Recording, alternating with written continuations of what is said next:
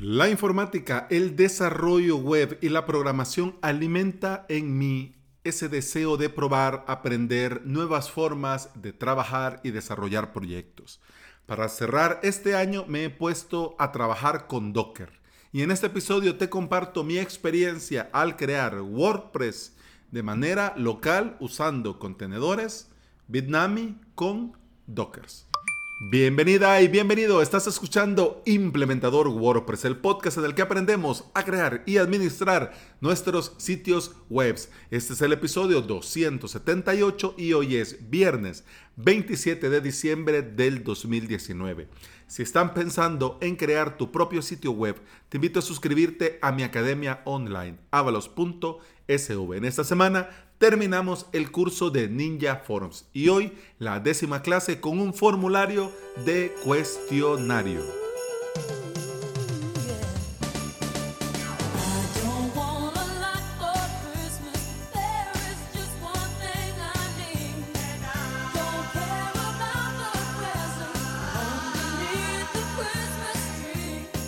Posiblemente te hablé en chino con esto de Docker, pero Además de ser una marca, ah, que aquí en mi país es una marca de pantalones, Dockers. Sí, pantalones Dockers. y bueno, pero no.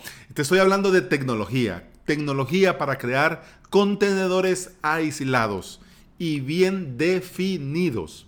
Más o menos para que te hagas una idea, esto del Docker es como un mini VPS. Si vos sabés, dentro de un servidor de, en Internet dentro de un servidor, podés crear máquinas virtuales. Estas máquinas virtuales, cada una, se conoce como un VPS, Virtual Private Server, VPS, ¿ya?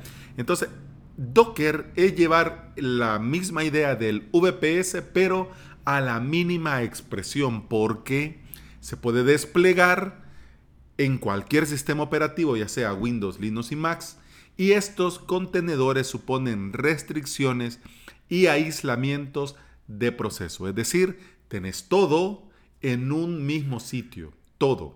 Así que los contenedores, para que te hagas ya una idea más general, son ficheros y software con sus propias restricciones y sus procesos aislados. Esto tiene mucho sentido con el tema de la seguridad. Eh, esto de que un desarrollo o un, un sitio web no afecte al otro o los usuarios de este sitio no afecte al del otro. Esto tiene mucho que ver con el tema de la seguridad y está bien, pero con el tema del desarrollo local también es muy conveniente porque nos ahorra tiempo y no hay que estar instalando todo nuevamente cada vez que queremos hacer un nuevo sitio. O por ejemplo, una nueva, un nuevo entorno de pruebas. Esto del Docker en local nos permite crear entornos de prueba rápido, así, en un PIS Plus. Y además es bastante conveniente porque el consumo de datos es menor. Docker consume menos recursos que una máquina virtual completa. Porque cada contenedor tiene todo lo necesario para funcionar, pero solamente tiene lo necesario para funcionar. Si vos te puedes instalar una máquina virtual en tu computadora sin ningún problema, pero esta máquina virtual va a instalar muchas cosas que de momento puede ser que no vayas a necesitar. Otra cosa con el Docker es que dependiendo de eh, lo que querés desplegar, te instala lo necesario para que se despliegue exitosamente. Yo en este caso te voy a hablar de Docker WordPress con Docker pero también podés crear contenedores con eh, Dockers, contenedores de Ghost, de Joomla, de Moodle, de MediaWiki y un extenso, etcétera, etcétera. Antes de ponernos a la tarea para hacer esto, hay que hacer algunos pasos previos. Lo primero que tenés que hacer es instalarte la app Docker Desktop. En las notas de este episodio, pues lo, tenés todos los enlaces, ¿ok? Vas y lo ves sin ningún problema. Así que solo te lo voy mencionando porque te dejo los enlaces, así que solo le das clic. Pero lo primero que tenés que hacer es instalarte la app Docker Desktop. ¿Por qué? Porque este Docker Desktop eh, hace que toda la magia sea posible. ¿ya?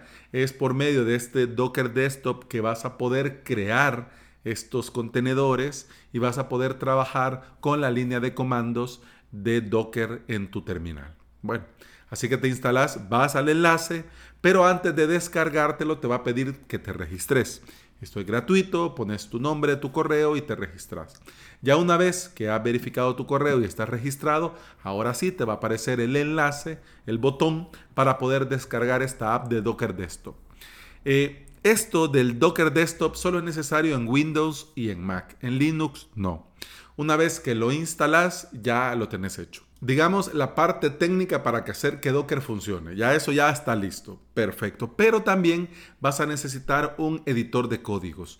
Eh, si ya estás trabajando con WordPress y modificando archivos .php, .css, etcétera, etcétera, esto del editor de códigos es algo que ya tenés que conocer. Puedes usar el que querrás. Hay unos gratuitos, hay unos de pago, hay unos que vienen, en, por ejemplo, en Setup.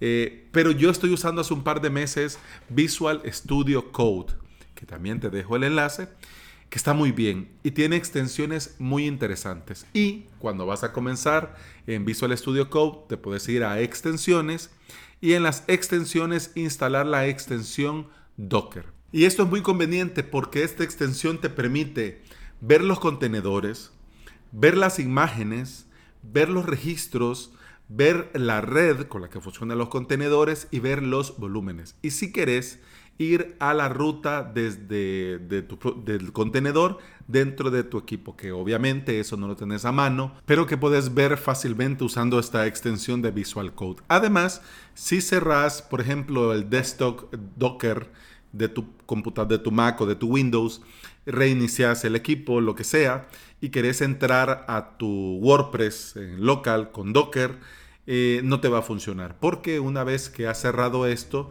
y tenés que volver a abrir el, el desktop Docker y una vez abierto el desktop Docker, darle start a cada uno. Y esto lo haces con línea de código. Así que si no querés estar también liándote con la línea de código, una vez eh, instalada la extensión, la extensión de Visual Code, ahí vas a la extensión Docker y en la extensión Docker tenés lo que dice el container. Le das clic derecho y ahí tenés la opción, por ejemplo, de Start, Stop o Restart. ¿ya? Así que totalmente conveniente. Ya te digo yo que es una gran cosa.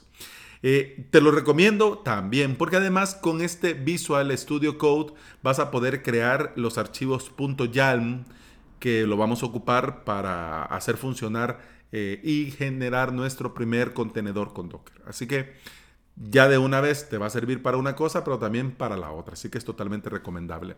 Entremos en materia. Eh, esto se hace con el Docker Compose. El Docker Compose te permite la creación y la configuración de varios contenedores al mismo tiempo, porque una vez que lo creas, no significa que ya está hecho y ni modo, no. Una vez que lo has creado, también lo puedes configurar. O sea, una vez has creado, por ejemplo, un WordPress con 5.3, lo podés configurar y si te da la gana, podés eh, que se vuelva a desplegar el mismo contenedor, pero con WordPress 4.9, para que te hagas una idea. ¿Y cómo se hace la magia? Bueno, lo primero es que tenemos que crearnos en nuestra computadora una carpeta. Por ejemplo, Docker, Docker-WP, para que te hagas una idea. Dentro de Docker WP, eh, creamos una carpeta, por ejemplo, que se llame WP1. Dentro de WP1 creamos un archivo .yaml, YALM. Este archivo lo podemos crear copiando y pegando el código desde el enlace que te voy a dejar de Bitnami Docker WordPress. ¿ya? Ahí simplemente eh, abrís el Visual Studio Code, le das crear archivo nuevo, le pones el nombre docker-compose.yaml y pegas dentro de este archivo eh, el código de GitHub que te decía yo en el enlace anterior. Eso es todo. Cuando tenés esto hecho con tu terminal vas a la carpeta docker-wp, vas a la carpeta wp1 y estando dentro de esta carpeta ejecutas un comando. El comando es docker-compose espacio app espacio menos d. Escribís esto, das enter y vas a comenzar a ver que comienza a ejecutarse comandos. Te voy a dejar en, los, en este episodio, en las notas de este episodio, las capturas de pantalla para que veas cómo se hace, cómo se va, cómo se ve el proceso. Y vas a ver que dice creating demo-mariadb-1 done creating demo-wordpress-1 done. Y ya con esto, cuando ya te sale esto, es porque ya está creado tu WordPress, así, automáticamente. ya con esto tenés listo un WordPress para trabajar en tu propia computadora.